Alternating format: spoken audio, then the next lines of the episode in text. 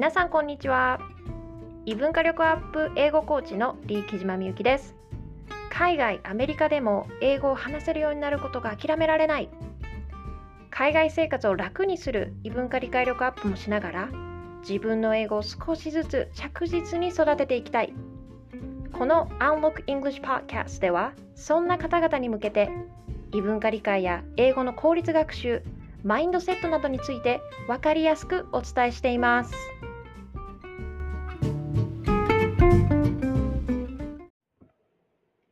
Hi everyone, it's Miyuki. Welcome to another episode of Unlock English Podcast. This is episode 8.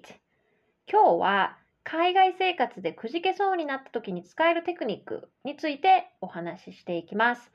やっぱりですね、特に海外生活開始後、まあ、数ヶ月とか1、2年くらいは、感情的なアップダウンも激しく、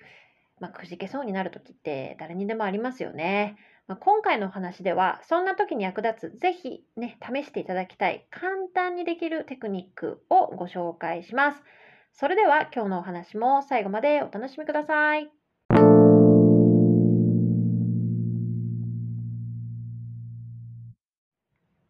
今日は海外生活でくじけそうになった時に使える簡単なテクニックっていうねお話なんですけれどもちょうどですね先日、まあ、ある方からご相談のメッセージをねいただいたんですよね。で、まあ、その方は数ヶ月前に、まあ、日本から海外にね移住されてまだ間もないということででまあご相談ねいただいたメッセージっていうのはまあ、あの毎日ね、まあ、分からないなりに自分でこう毎日英語漬け、ね、どこに行ってもやっぱりアメリカもね私が住んでるアメリカもそうですけどもまああのお店に行くと基本的に英語を使わなくちゃいけないっていう環境だしそういうこう自分なりにね、まあ、頑張ってその英語漬けの毎日を送ろうっていうふうにね頑張ってはいるしあのやれることはねやってるつもりなんだけれども、やっぱりなんかね、すごいそういう環境に疲れちゃって、もううまくいかないことも結構ね、目立つしね、まだ数ヶ月なので。っていうようなね、お話をされてたんですよ。で、もうなんか私これほんとすごいわかるなって 思うんですけど、っていうのも私もね、まさに本当にね、まあ、渡米7年前にしましたけれども、そのね、初めのやっぱね、1年とか、下手すると3年ぐらいはね、まあ、あのこう、わあ、ちょっときついな、みたいな時って、何度かあったんですよね。で、私の場合は、こう、渡米して3ヶ月、4ヶ月ぐらいですぐ、あの、こちらに就職をしたので、もう、今でも忘れないですけど、冬の寒い時期ですね、11月の末ですね、に、まあ、私シカゴにいたんですけど、あの、その年の冬がまたすごい豪雪だったんですよ、実は。そうで、あの、めちゃくちゃあの、自分が人生で経験したことのない積雪で、すごい寒い冬だったんですよね。で、なんだけど、まあ、あの、職も決まったことだし、いきなりあの、高速道路を、その、豪雪が降る中、あの、毎日なんですか、運転しなくちゃいけなくなっちゃって、で、もう訳がわからないわけですよ。その、うん、英語っていうのもね、やっぱり自分の中でまだまだ、こうネイティブが本当に実生活で使うようなフレーズとか表現っていうのが自分の中に溜まってなかった時期でもありますし、あとは、まあ、英語以外にもね、やっぱりあの文化とか慣習の違い、これって普通のこのここに住んでる人たちはどうすんのみたいな車の運転もそうだしお店での振る舞いもそうだしこういうこう文化とかね生活の慣習の違いですね。ここがねやっぱり全然ゼロベースだったので、うん、もちろんそうですよねあの移住して住んだことが一度もなかったですからね留学はありますけどそのねずっと長いこうスパンで数年以上っていうスパンでね住み続けるっていうことをやったことがなかったので留学と旅行以外はね。なので、すごいね、戸惑ったし、いやー、まあ、くじけそうっていうか、もうマジしんどいな、みたいな、そういうね、あの時期もすごくありました。で皆さん多分ね、今これ、このポッドキャスト聞かれてる方も、そういう状況に今まさにあるとかね、そういう方も結構いらっしゃるんじゃないかなと思うんですよ。で、ここからがね、今日のあのタイトルにもね、つながってくる内容なんですけれども、実践テクニックっていうのをね、今日はそれに活かせるあの実践テクニックについてお話ししたいと思うんですよね。で、まずね、大前提として大切なのは、そんなの、こういうね、こう、アップダウンっていうか、こう、しんどい時期っていうのはね、まず来るものだっていうことを自分で事前に認識しておくっていうのは、まずファーストステップなんですよ。ここすごく大切です。うん。で、あの、これはちょっと今日、あの、時間の関係でお話しできないですけれども、あの、私の元専門である異文化理解とかね、っていう概念の中にも出てくるんですけれども、まあ、異文化ってあの異なる自分のね、国とは違う文化に、なんていうんですかね、同化とか、あとはこう慣れようとする、まさにね、あの私とか皆さん、このポッドキャスト聞いて方々方々多いと思いますけど、そういう環境に人間がね、行った時に、適応する時のね、プロセスがあるっていうふうに実は言われてるんですよ。で、その中のプロセスの中に必ずほとんどの人はその心理的なストレスとかあしんどいなっていうものを経験するっていうふうにもう言われてるんですよね。なのでそういうところからもこういうものはあのみんな自分だけじゃなくってみんなに起こることだっていうふうにまずねファーストステップとして認識するっていうのが大事です。で、それだけだとちょっとね、あのまだ足りないと思いますので、今日は特別にそのあのそれを認識した上でできるその対策ですね。事前にできる対策っていうのもあの実践のテクニックとしてねご紹介したいなと思うんですがこの実践のテクニックってねあのまあいろいろあるんですけども今日はその中でも一番簡単にそんなお金とかエネルギーもそんなにかけずにできる実践テクを皆さんこのポッドキャストをお聞きの方々だけにあの特別にねお話ししようと思うんですがでそれは何かっていうと、あのね、今いらっしゃる、そのアメリカであればアメリカ、どこでもいいんですけども、ヨーロッパでもいいですよ。で、あのね、自分が好きだって思えることとか、ほっとできるなとか、安心できるなっていうことで、この、そういうね、こととかものですね、を、えっ、ー、と、いくつか、ここポイントです。複数ですね、一つじゃなくて、いくつか作って、それをね、選択、チョイスできるようにしておくっていうね、これがね、事前にできる対策なんですよ、実は。で、これね、ちょっと分かりにくいと思うので、ご説明すると、まず、その、人っていうよりもね、やっぱ物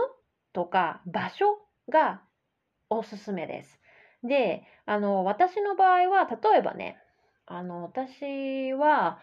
なんだろうな、えっ、ー、と、まず、結構ね、食べることが好きなんですよ。いきなりですけど。グルメが結構好きで、あの、なんか、アメリカンな、まあ、食事もそうだけど、まあ、あの、いろんな、アメリカの食事に関わらず、いろんな国のね、こう、食事を楽しむことはグルメが結構好きなので、私は、あの、割と、このお店は、例えば私、あの、フライドチキンすごい好きなんですけど、あの、このお店のフライドチキンはもう本当にすごいあ疲れたなって思っててもこれを食べるともう本当にうわ美味しいないいなってもうそういうこう楽しい気分とか好きだなっていう気持ちに疲れる100%、うん、あのそういうお店が私の中にあります。うん、であとはここのコーヒーは絶対私すごい好みだなとかあと空間とかで言うと私の場合は結構あの自然の中を散策したり歩いたりっていうの結構好きなのであの近くのね近所の公園が3つぐらい4つぐらいあるのかな？そうなんだけどその中にもやっぱりこうあこの公園こっちの公園の方がこっちの公園に比べてなんかすっきりするなとか爽やかな気分になるなとかねそういうのってあると思うんですよ感覚として。なのでそれを自分でこう感覚を見極めて、ああ、こことここだったらこっちの方がお気に入りだな、みたいな感じで、お気に入りファイルにこう入れておくっていう感じですかね。うんうん、公園とかね。あとは、多分皆さんの中でよくあるのは、ショップとかでもいいですよね。あの、お店。なんか服屋さんでも雑貨屋さんでもアンティークでもいいと思いますけど、あの、あ、ここ私の中のお気に入りだな、みたいな、そういうところをそれぞれのカテゴリーの中にあの自分の中で作っておく。で、さっき言ったように、あのお気に入りボックスにそれができるたびに入れておく。うん、これはね、なんか、え、そんなことでって思うかもしれないんですけど、すっごいね、有効です。で、これなんでかっていうと、ちょっと理由をね、説明すると、あの、これって何してるかっていうと、やっぱり海外生活とかって不安要素多いですよね。なんか自分が、なんか知らない情報とか知らないこととかがやっぱり多く起こりますよね。日本に住んでる時に比べてね、当たり前ですけど。うん、なので、あの、こういうね、自分の中でそういう環境下でもリラックスできるものとか、こととか、アクティビティ、エクササイズとかでもいいですよね。このスタジオに行くと、すごいあのリフレッシュできるとか、なんかこのスタジオの雰囲気がすごく好きだとか、おしゃれだとか、そういうのでもいいですね。飲み物とかでもね、いいと思います。で、こういうものが、やっぱり、あの、たくさんできると、不安定な環境下の中にも、その心の拠り所ですね。っていうものが増えるんですよ、自分の中でね。そう。なので、あの、この心の拠り所に、ちょっと、ああ、こう、ちょっと今しんどいなっていう時に、ストレスかかった状態の時にも、あの、それを、例えば食べてみたり、飲んでみたり、そこに行ってみたり、っていうことをすると、あの、少しね、ああ、でも、大丈夫かもしれないなっていうふうに、こう自分を切り替えられるというか、うん、あの、そういうきっかけに、ね、なると思います。そう。で、あの、冒頭にもお話した通り、これってあんまりね、あの、そんなに、なんていうの、まあ、それはあの、すごく高級なところじゃないとダメっていう方もいるかもしれないですけど、あの、それ以外であれば、そんなにね、お金とか時間もかけずに、今すぐね、おそらくできることだと思います。はい。で、でもね、ポイントがね、ちょっとありまして、それも最後にお伝えしようかなと思うんですけども、このね、この好きっていう感情とかリラックスするっていうことに関しても、あんまりね、完璧さを初めは求めない方がいいです。うん。で、ぶっちゃけて言うと、やっぱ日本と、例えばアメリカって、もう全然文化とか国とか、まあ、言葉もそうですけど違うので、アメリカにいながら、もう完全に日本を、もうど、どこからどう見ても日本的なっていうものを求めるっていうのはね、ちょっとやっぱ難しいんですよ。うん。なので、それを握りしめているよりも、完璧に好きなものは何かしら、完璧にリラックスできるものは何かしらって探しちゃうと、多分ね、あの、見つからないっていうことが起こっちゃうと思いますので、そうじゃなくって、完璧さをそこも手放して、まあ、完璧には別に好きとかリラックスできるってわけじゃないけど、あ今のところ、ここはすごい、まあ、70、80%ぐらいはリラックスできるし好きだな。この今の選択肢の中では一番いいな、みたいな、それぐらいの程度の、えー、感覚で、その好きファイルにいろんなものを入れていくっていうことをね、是非していただきたいと思います。うん。なので、まあ、今日のお話をまとめると、あの、必ずね、来る、まあ、海外生活とかでね、わしんどいなとかくじけそうになった時、うん、そういう時の実践テクニックとして、まず、まあ、そういう時期が必ず来るもんだっていうことを認識をしておいて、事前な対策をね、しておくっていうことですね。で、その具体例として、例えば、まあ、今すぐ簡単にできることとして、ま、現地、海外の現地で自分が好きだな、ほっとできる、安心できるっていうものを複数ですね、選択肢を持っておく。うん、こういうことをね、やってみると、すごくいいんじゃないかなと思います。なので、もしね、あの、よかったら皆さんこれ、実際に実践して活用してみてください。でね、やってみての感想なんかも、ぜひぜひ、あの、伝えていただけると、すごく嬉しいですので、よろしくお願いします。はい。ということで、あ、そうだそうだ。で、最後にですね、今日はお知らせがあります。で、あのー、まメルマガにね、登録していただいた方とか、インスタの投稿を見ていただいている方には、もうすでにお知らせしてると思うんですけれども、実はですね、この度、Facebook 上に無料の、まあ女性サロンですね、オンラインサロンを、えオープンしました。で、まあ、タイトル、このね、サロンのタイトルは、海外、アメリカでも自分らしく、自分英語を育てる女性サロンっていうね、タイトルに今回してるんですけれども、あの、このサロンは、もともと今ね、私1対1限定でコーチングをね、駐在でいらっしゃってる日本人の女性の方々に中心にね、させていただいてるんですけれども、やっぱりね、なんだろう、その横のつながり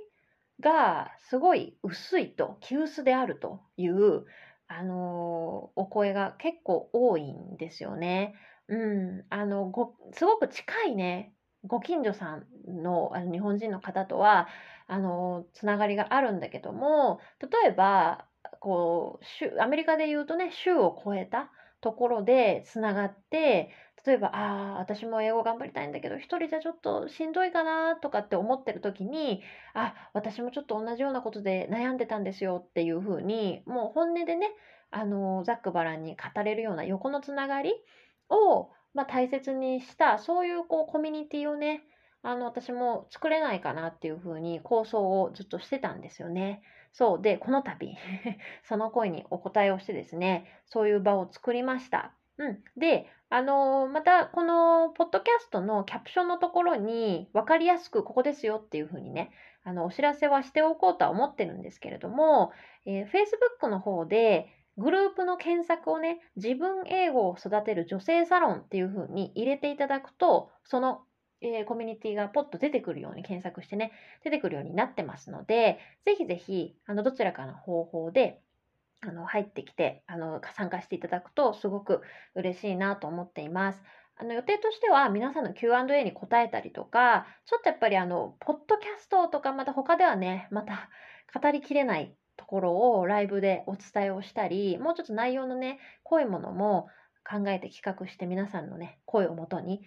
えー、運営していきたいきたいなっていうふうに思ってますので、興味がある方は、あのちょっとでも興味があれば、ぜひ、あの、サクッと入ってきていただくと嬉しいなと思います。はい。ということで、今日は、うん、ここまでですね。はい。では、また次のエピソードでお会いしましょう。今日もありがとうございました。